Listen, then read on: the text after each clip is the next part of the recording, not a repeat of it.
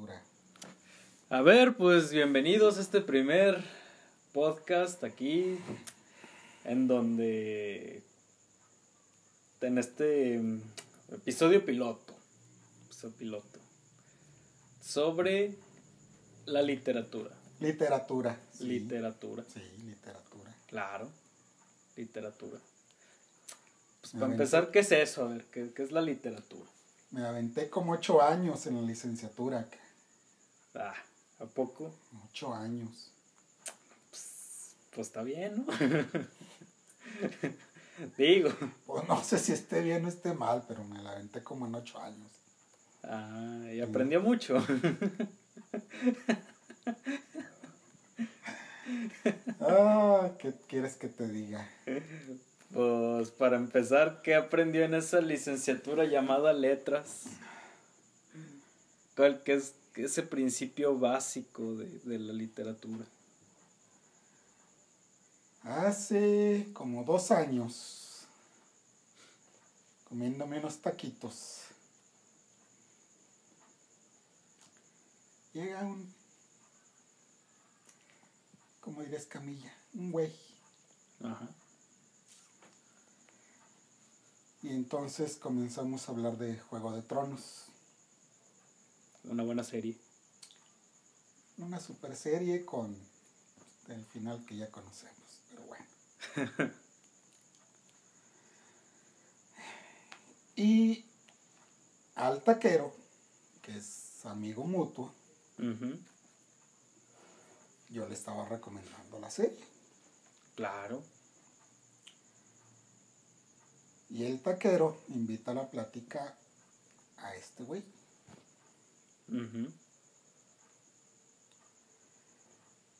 Y este güey, Al que le llamaremos güey. al que le llamaremos güey, me dice, a mí esas historias eh, fantásticas donde hay caballeros y dragones se me hacen muy... no me gustan. Yo dije, "Mm, está bien. Pero bueno, yo siguiendo con la plática le dije, lo único que hay que hacer con ese tipo de historias es ver el mundo en el que están contadas. ¿Sí? Puedes contar una historia con magos, con dragones, o puedes contar una historia de atrás hacia adelante, o puedes contar una historia en el espacio, sí, con viajes interestelares, en fin. Ajá. Pero entonces tienes que ver las leyes que rigen esa historia. Y le dije, bueno, en eso En- estaba echando este rollo también a él, Ajá. ¿no? Y que se prende. ¿Se prende? Sí, se enoja. Ah, mira. Porque además le cito a Mario Vargas Llosa con un texto que se llama La verdad de las mentiras. Donde Vargas Llosa expone esto que te estoy diciendo. Es un texto muy cortito, es un ensayo. ¿Cuál era el título de, de este ensayo? La verdad De, las, mentiras. Mm, ¿sí? Donde expone que hay que ver el universo que estamos leyendo y, y las leyes por las que se rige y si la historia que nos cuenta está respetando esas leyes. Si así lo hace, es una buena lectura. O es un buen escrito, una buena novela, una buena historia. Si tiene esas leyes y no las respeta, entonces ahí toda la estructura de la historia se cae. En Juego de Tronos, obviamente, impone las leyes y las respeta muy bien. ¿No se cayó al último? Sí, no, porque es, es también justificable. Ah, ok. ¿sí? O sea, que no nos haya gustado que la Calesi haya terminado como termina, pues, pues no, porque era nuestra nuestra reina. Nuestra reina, ¿no? En fin. El tipo este, y estamos en una taquería, ¿sí? Discutiendo estas ondas. Como todos buenos zacatecanos. Y este se prende y me dice, pero ese Vargas Llosa ahí de derecha, hijo de no sé qué. Y dije, achis, achis, achis, achis, achis, achis. ¿Qué pasó aquí, carnal? ¿Qué onda? ¿En qué momento se prendió? Pues estábamos hablando en buena onda sobre... En un ambiente muy amigable, como es una taquería. Sí. Ajá. Y de repente empecé a decirle, pues es que la literatura tiene ciertas características y cada vez se ponía más bravo. Mm. Hasta que terminamos mandándonos a la DIC y diciéndonos, estás bien pendejo. Pues sí, le dije, sí estoy, pero pues entonces tú estás más. Ah. Sí. Entonces, yo al haber estado ocho años en la licenciatura en letras, repitiendo y repitiendo las cosas, pues aprendí lo que es la literatura. ¿Sí? Pues sabía que... y tengo argumentos y tengo los suficientes conocimientos para demostrar que mi opinión cuenta. Al menos. ¿sí? Y también estoy abierto a ir a los otros. Pero este se puso todo loco y dije, no, pues ya, aquí se acabó el asunto. Ahí me di cuenta que el lector común, ¿sí? El lector de calle, muchas veces no sabe ante qué tipo de texto está. Pues es muy difícil, o sea, el, el, lector, el de hobby, pues lo que lee son bestsellers, ¿no? Cosas fantásticas, inclusive. Pero además hay muchísimos tipos de textos. Está el ensayo, está la novela de ficción, la novela histórica, están los... Mm, lo, que es la aumentada superación personal, ¿sí? Está la educación financiera. Muy mental eso de la superación personal. Y mira, yo no digo que haya textos malos.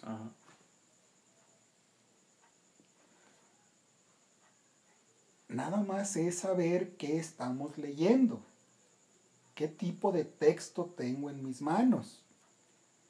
Y a partir de ahí leerlo así. Y luego si quieres, ya con tu bagaje cultural, con lo que tú traes adentro, con tu formación, entonces ya le das una interpretación al texto. Y no dices, no, esas historias así, ya sa, ya sa, ya sa, me caen gordas y no me gustan, guácatelas. ¿Qué onda? No. Debemos de tener una postura frente al texto.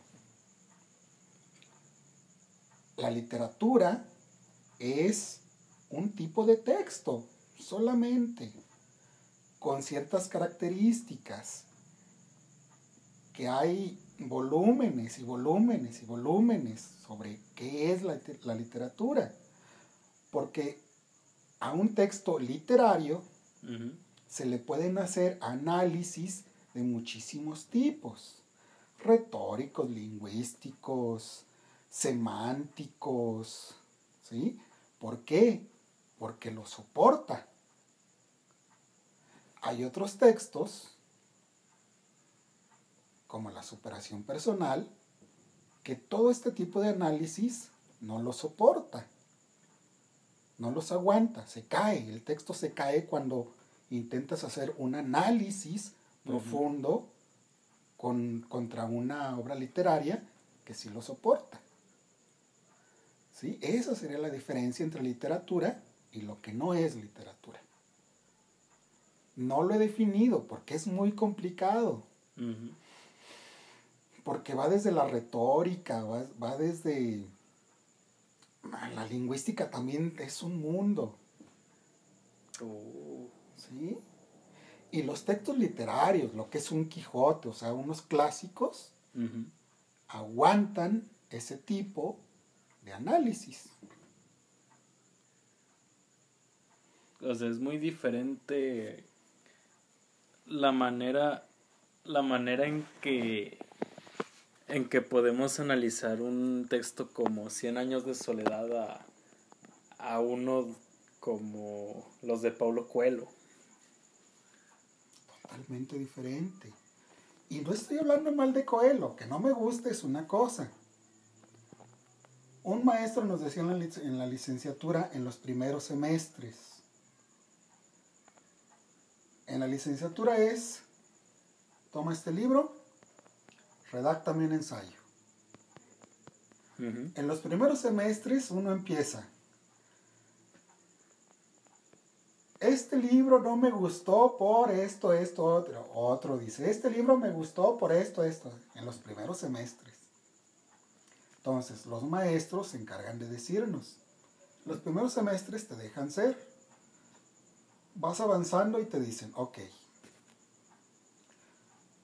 Joven, el hecho del gusto es hora de que lo supere. Un texto le puede no gustar, pero eso al texto no le quita que sea importante. Entonces, su análisis debe ir más allá del gusto, de su gusto personal. Y debe de encontrar por qué este texto es literario y por qué es importante. ¿Sí? Y entonces allí es donde uno tiene que comenzar a sacar las armas que te dan. Es decir, los diferentes tipos de análisis que hay para una obra literaria y cómo la vas a abordar. ¿Cómo vas a abordar tu ensayo? ¿Desde dónde? ¿Desde la retórica, desde la lingüística, desde la semántica? ¿Desde dónde? ¿sí? Para sustentar la obra y para sustentar lo que dices sobre esa obra que has leído. Tú mencionabas sobre, sobre que la mayoría de la gente no, eh, el lector común no se hace las preguntas correctas al leer un libro. ¿Cuáles serían esas preguntas correctas para poder identificar el libro que queremos leer? Mm, lo que pasa es que para un lector común siempre sí debe de ser el gusto, ¿sí? Pero para alguien que sale ya de la licenciatura en letras, debe de trascender el gusto. Y aparte del gusto, que ya cuando algo leemos y decimos, qué buena obra. Y ya decimos qué buena obra no solo porque nos gustó, sino porque a lo mejor tiene una forma de narrar, de narrar los sucesos que no es lineal. ¿Sí? Acabo de leer, llegando ya tarde, a Rayuela, una obra fundacional en la narrativa latinoamericana, donde el autor propone dos formas de abordarla una es como, el, como la lectura común, desde el capítulo 1 hasta tal capítulo. Y el libro sigue, tiene más páginas, pero dice, si lo vas a leer así, hasta aquí llegas, no más. O bien, si quieres leer todo lo que él escribió, él te propone su laberinto y te va diciendo, lee el 1. Ahora salta al capítulo 20, no sé, estoy inventando eso. Del capítulo 20 ahora pásate al 3. Ahora ve al 40. Ahora regrésate al 39. Así. ¿Sí? Es una especie de laberinto. Pero Rayuela también da para libros y libros, ¿sí? Porque tiene muchísimas cosas. Desde el lenguaje, desde lo más, lo más eh, conocido es su estructura. ¿Sí? Entonces, el lector común a veces solo se queda con la historia que, que le llega y que le toca. Eso tampoco está mal. ¿Sí? Pero hay otras obras que no solo son la historia, sino que hay todo un mundo de, detrás, como es la trama, como es un narrador, como es el lenguaje. ¿Sí? Hay... Me tocó leer en la licenciatura un libro que se llama Tristam Shandy, de un inglés, donde el protagonista ni siquiera sale del vientre de la mamá hasta medio libro. ¿Qué peor con eso? Pues el bebé nos está narrando todo. ¿Sí? Es un libro muy, muy propositivo. Me acuerdo mucho que trae un capítulo, dice capítulo 20, y está en blanco. No hay nada. Ah, Pero ese es el capítulo 20. y trae muchas otras cuestiones, son juegos. Juegos de la narrativa, juegos del lenguaje. La literatura es eso. Jugar, jugar con qué? Jugar con tu personaje, jugar con la historia, este, jugar con las palabras. La literatura es un gran juego, pero además de ser un gran juego, es algo que habla de todos.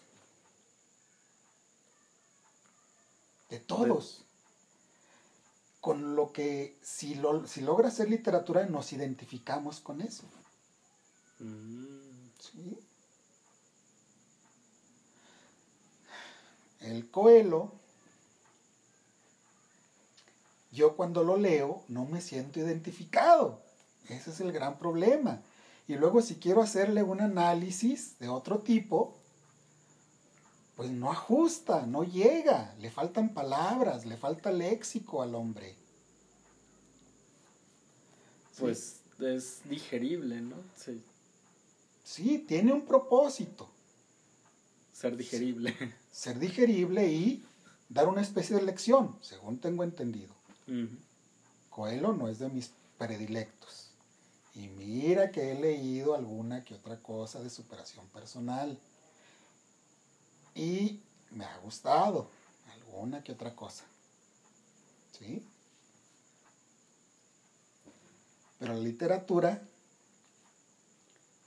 por eso es considerada como una de las bellas artes, algo que, que es difícil alcanzar, que no cualquiera. ¿Sí? Y pocas personas entienden eso porque es un pues no algo que ves día a día más en más en lugares que, que no tienen esa cultura de leer. Ni, menos hablando de una taquería en Jalpa Zacatecas verdad pero bueno. Sí pues sí. Sí. Donde la gente se enoja. Donde lo ven a uno chiquito Chiquito y chaparrón, pues, pues, el tipo no me conoce, ¿no? Y no tiene por qué conocerme. Pero entonces aquí el único escritor reconocido es Simitrio. Simitrio Quesada. Sí, creo que Bueno, el otro importante aquí en Jalpa sería el de Bramadero. Bueno, otro ya, ya un señor mayor. Tomás Mojarro. Tomás Mojarro.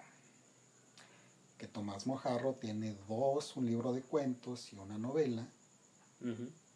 Muy buenos, porque aparte es, eh, literatura lo que le hace. Simitro también tiene cosas buenas. ¿Sí? Pero todavía está incipiente para mi gusto. ¿Incipiente? Le falta la obra. Ah. Tomás Mojarro ya tiene dos, que son las sus obras. Sí, son Bramadero es muy complicado. Su libro de cuentos también es complicadón. Sí, juega mucho con las tramas y tiene mucho léxico. Tomás Mojarro, de aquí de Jalpa. Sí, pero de los 70, yo creo, sus dos libros sigue escribiendo el señor, pero ya se fue por, por periodismo en la Ciudad de México. Otro tipo de literatura. ¿Eh? Y programas de radio, creo. Sí. Entonces, entonces, si decimos que, que la literatura es un mundo, ¿tú qué mundo crees que hubiera tenido este señor? ¿Quién? ¿Tomás Mojarro? No, el... Ah. Por el simple enojo de... No, pues... ¿Yo qué? O sea... Igual. Por en cierto... Parte de la discusión me dice... ¿Y qué te importa que no me guste la, la, la fantasía y esas cosas? Dije, no, pues si te gusta o no te gusta, pues muy tu rollo.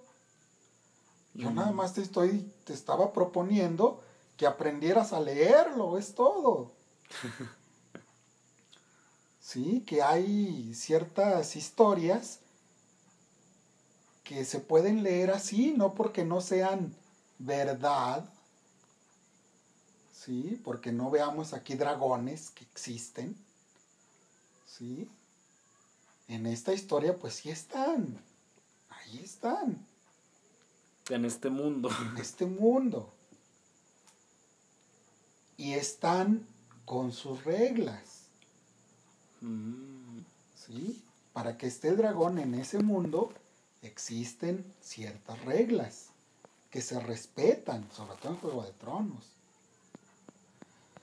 Que el, escritor es, es, buenísimo. Bueno, yo no he leído los libros, solo he visto la serie.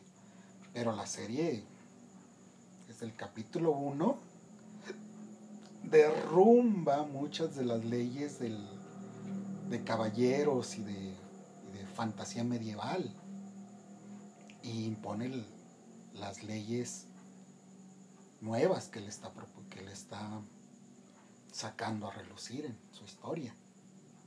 ¿Sí? No es el típico caballero que lucha por su dama, por su rey, sí, por su honor. A ese caballero lo matan en el segundo capítulo, creo, sí, que es el papá de los Stark. Sí, le cortan la cabecita. Pobrecito. Entonces ahí, yo cuando vi que lo estaban decapitando dije, wow, estamos ante algo nuevo a pesar de ser tan viejo. Sí, por eso me atrapó.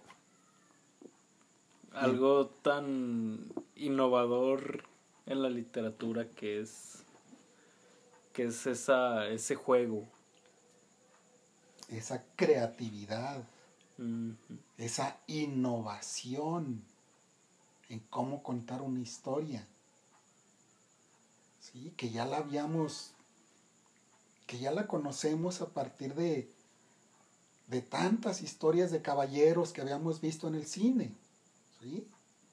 De Conan el Bárbaro, no es el que más me acuerdo, pero otras de, ese corte, ¿no? De, de- de Edad Media, fantástica, con dragones, todos esos seres fantásticos. En cambio aquí es- surgió con una nueva propuesta. Una forma donde los caballeros ya no son tan caballeros. donde el personaje del, del enano, ¿cómo se llamaba? Ah, Tyrion. Tyrion es, es maravilloso, ¿no? Es- porque te enamoras de... Es la inventiva de, de los personajes. y de la historia en sí, de cómo la va contando. Por eso tengo mucha curiosidad por leer los libros. En un día de estos voy y me los compro. ya que se acabe toda esta pandemia. Entonces, ¿cómo concluiría al, al, el tema de la literatura? Que trascendamos el gusto personal, así seamos lectores comunes. ¿sí? Y nos preguntemos qué tipo de mundo estamos leyendo o qué tipo de texto estamos leyendo. Si cae a mis manos un, un texto no sé, de, de- que no sea, digamos, literatura, sino que sea otro tipo de texto, preguntarnos qué estamos leyendo. Ah, estoy leyendo un ensayo. Ah, ¿qué tipo de ensayo? Ah, pues es un ensayo científico. Ok, leerlo como ensayo científico. No quiero leer un ensayo científico, pues como literatura. O no quiero leer a Coelho como un ensayo científico. ¿Sí? No quiero leer a, Coelho como literatura, porque tampoco es literatura. Es superación personal, es va a hablar de tus miedos, supongo Coelho va a hablar de tus miedos y de cómo trascenderlos. O sea, hay libros para todo tipo de necesidades. Sí, para todo tipo de público. Nada más tener una postura ante el texto al que nos vamos a sumergir. Oh, Eso. ¿Sí? Y aceptar, cuestionar sus leyes y ver si cumple con las leyes que nos está proponiendo. Y si las cumple, pues es un buen libro. Independientemente de lo que sea. Literatura o no literatura. bueno, muchas gracias. De nada. Amigos, bienvenidos una vez más a esto que es en la taquería. Una vez más, un podcast más con nuestro maravilloso personaje, señor licenciado. ¿Cómo está usted? Licenciado. Pues sí, soy licenciado, ¿cómo ves? Licenciado, de ocho años de carrera. Sí, ocho años. Claro. Y veo, y veo que tiene un ah, licenciado. A ver, licenciado. Aquí tenemos otro licenciado. A ver, licenciado. Preséntese, licenciado. Y veo que nos trae un, un bonito material. Un librito editado por la gloriosa Universidad Autónoma de Zacatecas de su área de arte y cultura, Zacatecas. Un maravilloso estado. editado en el 2018. Mm, Y el autor es un tal Luis Flores Romero, que no conozco. Y el titulito del libro se llama Estación Gentuza. Este Luis Flores Romero, al parecer, concursó en el Premio Nacional de Poesía Ramón López Velarde del 2017 y lo ganó. ¿Por qué lo ganó? Es porque tengo este libro en mis manos. Y porque lo tengo en mis manos, es que lo conocí. ¿Él, él te lo regaló? No conozco a Luis Flores Romero. Tu tío Marco, que vive en Zacatecas, Ajá. conoce al que edita el libro del Premio Nacional de Poesía. Oh. ¿sí? Y un día llegó a su imprenta y le regaló este ejemplar.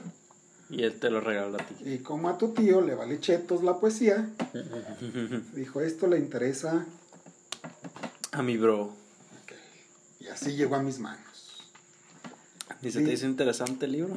Difícilmente me gusta la poesía. Y dije, bueno, pues déjale echo un ojo. Y oh sorpresa, Es literatura. este es un gran juego de lenguaje lo que hace este hombre. Sí, juega, juega, juega muy padre. Juega con las palabras, juega con las significaciones. Y para mi gusto, en el momento en que lo leí, trae un mensaje muy interesante. ¿Sí? Ya ves, Denis, me dijo mi compañero que dice, se mamó tu hermano. Nada que ver, mis escuchas, nada que ver. Esta intervención no estuvo preparada. Este, creo que en general el mensaje está en el primero, aunque trae varios temas. Aquí Luis Flores Romero pone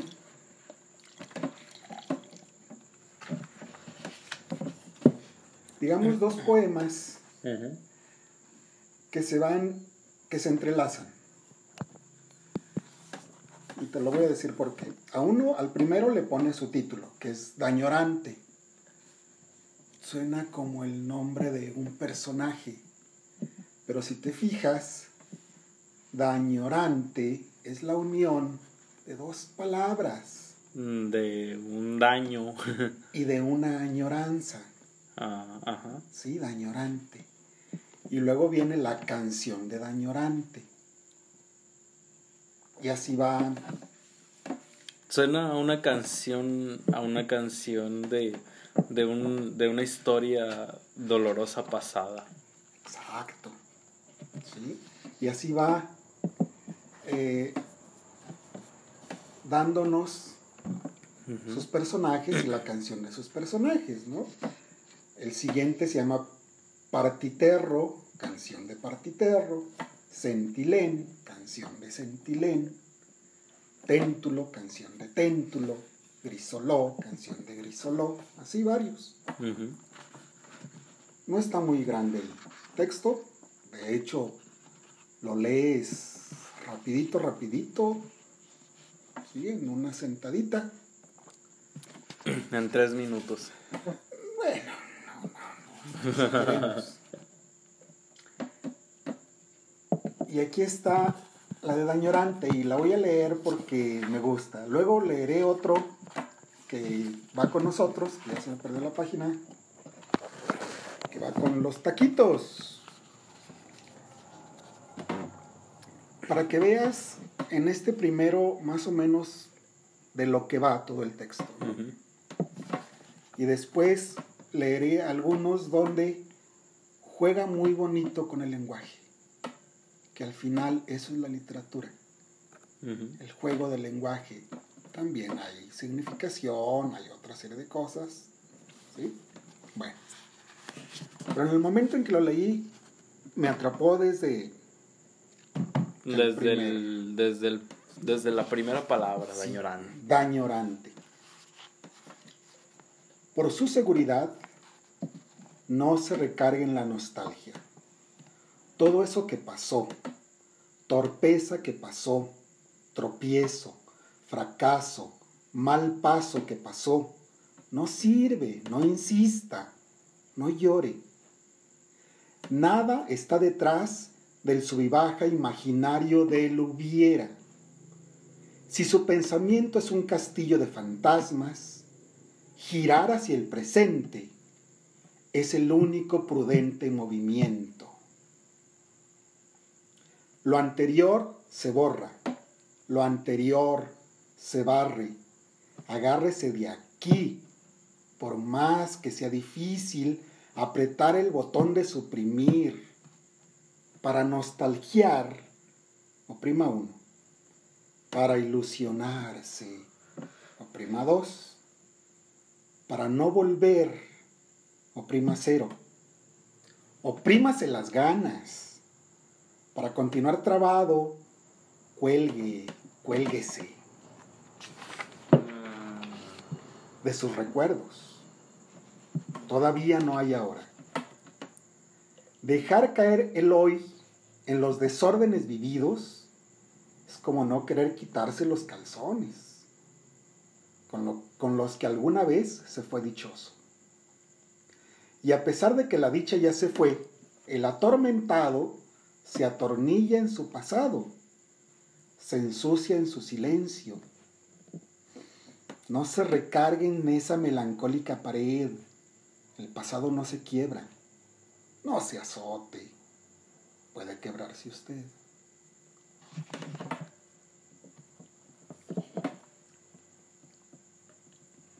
En esos momentos, sí, donde uno está de azotado y por qué dice aquello, y sí, ve qué bonito te dice, no te azotes, instálate en el aquí y en el ahora, supéralo, vete, el pasado ya está ya, no se va a quebrar, no va a pasar nada con ese pasado, ahí está, ahí se va a quedar. Avance. Pero qué bonito te lo va diciendo, si lo escuchas, esa musicalidad, eso... Esa, esa superación. Ahora la canción, nomás para que se vea canción de Dañorante. Aquí, aquí solo se encuentra el animal monstruoso que no sabe ser olvido, que se adentra torpemente en el presente. Lo demás es antes, es descuido. Nada más es calendario. Nada más escaparate para el polvo lo querido, lo que enfada, lo difícil descosido y locido. Mucha página detrás, mucha lámpara apagada, mucha paja pertinaz. Y lo demás, una pretérita desmoronada y amarada, ya gastada. Llagas tardan en borrarse. El reloj sus números esparce. El ayer insiste en estas horas empotrado, empobrecido, tiempo tronado, tiempo crecido más de la cuenta. Como tumores están los días anteriores, parásitos del hoy. El hoy hinchado de sus pútridos ayeres. Lo demás es preguntar quién soy y no saber quién eres. Y acariciar el animal monstruoso que se llama pasado. Se aferra a mi lado, no está desterrado, se emperra, se, se torna catarsis, calambre, calor, calabozo. Y luego con hambre se instala en mi mente, mastica y mastica, no sé qué mastica, tal vez mi presente.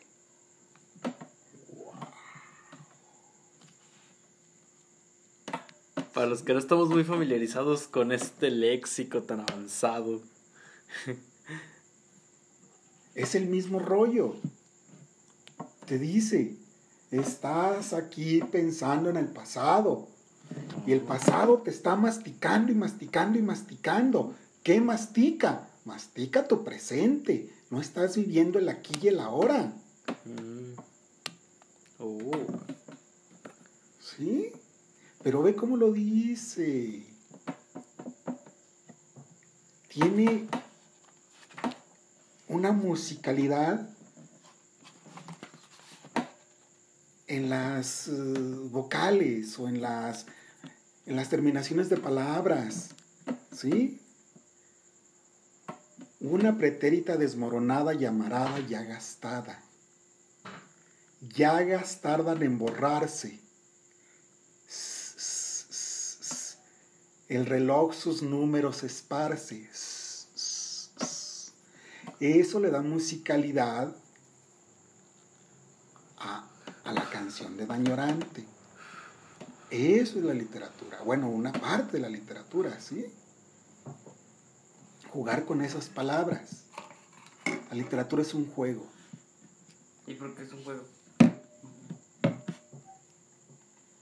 Porque juegas con, tu, le- con el lenguaje y haces que suene bonito. Y si además le metes significación a lo que estás diciendo, un significado, que es el que estoy, que. ¿sí? No te claves, salte del pasado, vive tu presente. Pero fíjate que no lo dice en una cuestión de superación personal. Lo dice en otro. En otras palabras. ¿Están grabando? Hasta ahorita te das cuenta, señor. Sí.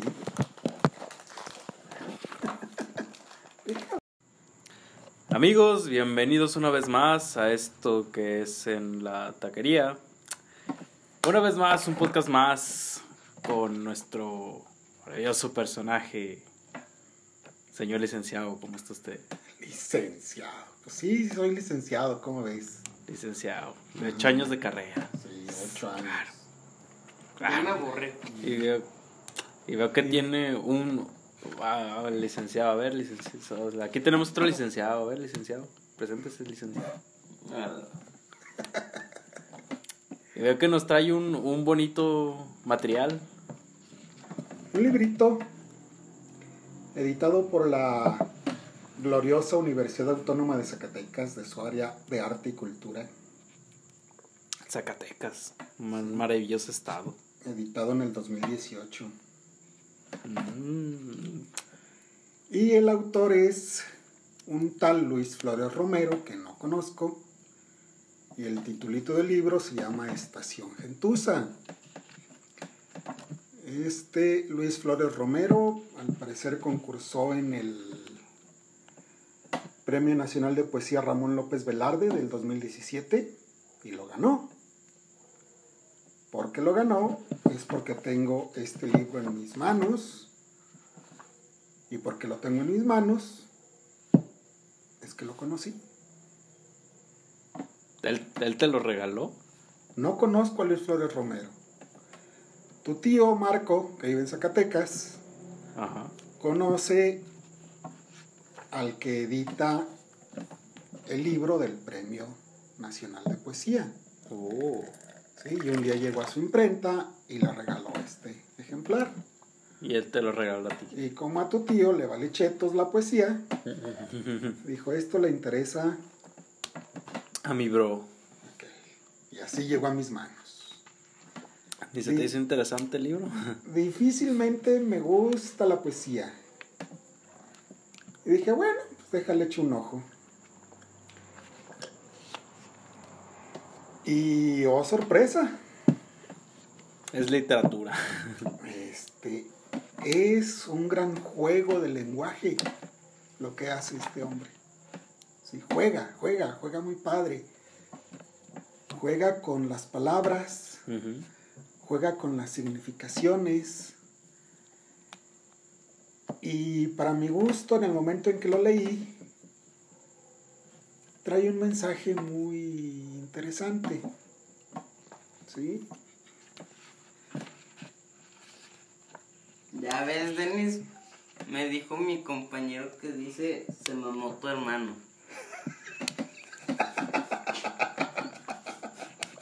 Nada que ver, mis escuchas, nada que ver. Esta intervención no estuvo preparada. Este, creo que en general el mensaje está en el primero, aunque trae varios temas. Aquí Luis Flores Romero pone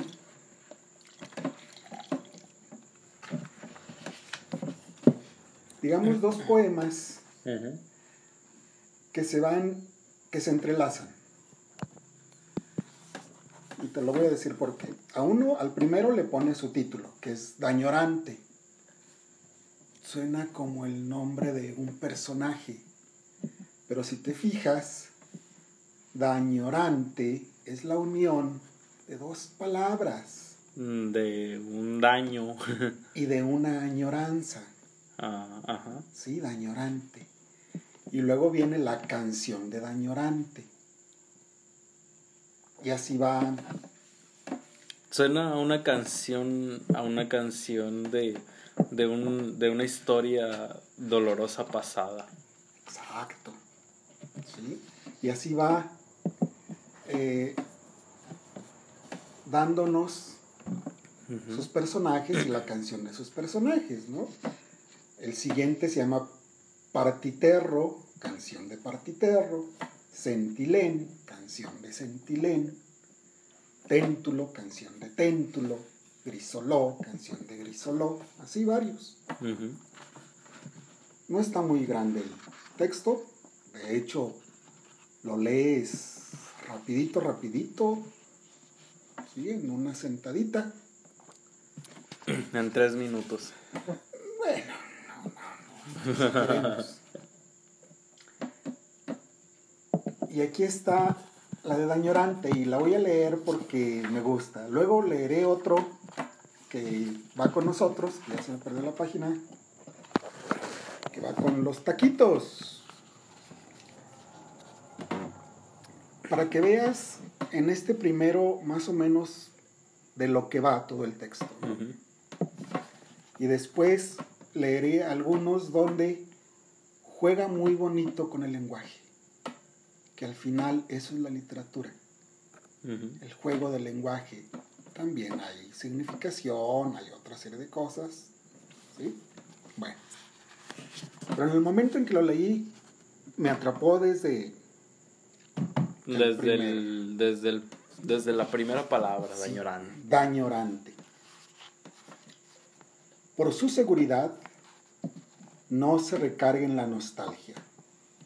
Todo eso que pasó, torpeza que pasó, tropiezo, fracaso, mal paso que pasó, no sirve, no insista, no llore. Nada está detrás del subibaja imaginario del hubiera. Si su pensamiento es un castillo de fantasmas, girar hacia el presente es el único prudente movimiento. Lo anterior se borra, lo anterior se barre. Agárrese de aquí, por más que sea difícil apretar el botón de suprimir. Para nostalgiar, oprima uno para ilusionarse. Oprima 2. Para no volver. Oprima 0. Oprímase las ganas. Para continuar trabado, cuelgue, cuélguese de sus recuerdos. Todavía no hay ahora. Dejar caer el hoy en los desórdenes vividos es como no querer quitarse los calzones con, con los que alguna vez se fue dichoso. Y a pesar de que la dicha ya se fue, el atormentado se atornilla en su pasado, se ensucia en su silencio. No se recargue en esa melancólica pared. El pasado no se quiebra. No se azote. Puede quebrarse usted.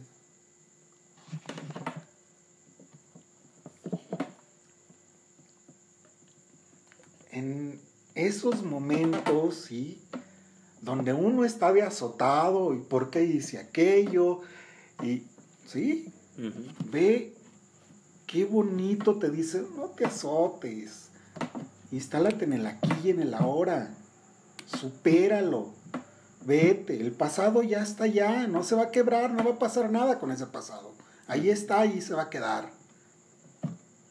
Avance. Pero qué bonito te lo va diciendo, si lo escuchas, sí, esa Sí. musicalidad, eso... Esa, mm, esa superación. Sí, ahora la canción, nomás para que se vea el- canción de Dañorante. Aquí, sol, Aquí solo se encuentra el animal monstruoso que no sabe ser olvido, que se adentra torpemente en el presente. Lo demás es antes, es descuido. Nada más es calendario. Nada más escaparate para el polvo. Lo querido, lo que enfada, lo difícil descosido y locido. Mucha página detrás, mucha lámpara apagada, mucha paja pertinaz. Y lo demás, una pretérita desmoronada y amarada, ya gastada. Llagas tardan en borrarse. El reloj sus números esparce. El ayer insiste en estas horas, empotrado, empobrecido, tiempo tronado, tiempo crecido más de la cuenta. Como tumores están los días anteriores, parásitos del hoy. El hoy hinchado de sus pútridos ayeres. Lo demás es preguntar quién soy y no saber quién eres. Y acariciar el animal monstruoso que se llama pasado. Se aferra a mi lado, no está desterrado, se emperra, se, torna catarsis, calambre, calor, calabozo. Y luego con hambre se instala en mi mente, mastica y mastica, no sé qué mastica, tal vez mi presente.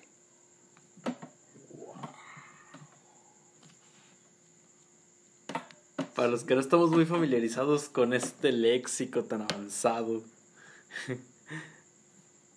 es el mismo rollo. Te dice, estás aquí pensando en el pasado. Y el pasado te está masticando y masticando y masticando. ¿Qué mastica? Mastica tu presente. No estás viviendo el aquí y el ahora. Mm. Oh. ¿Sí? Pero ve cómo lo dice. Tiene una musicalidad en las eh, vocales o en las, en las terminaciones de palabras, ¿sí? Una pretérita desmoronada y amarada ya gastada. Llagas tardan en borrarse. El reloj sus números esparce. Eso le da musicalidad a, la canción de Dañorante. Eso es la literatura. Bueno, una parte de la literatura, ¿sí? Jugar con esas palabras. La literatura es un juego. ¿Y por qué es un juego? Porque juegas con, tu, con el lenguaje y haces que suene bonito, y si además le metes significación a lo que estás diciendo, un significado, que es el que estoy... Que, ¿sí? No te claves, salte del pasado, vive tu presente. Pero fíjate que no lo dice en una cuestión de superación personal. Lo dice en otro. En otras palabras. ¿Están grabando? Hasta ahorita te das cuenta, señor. Sí.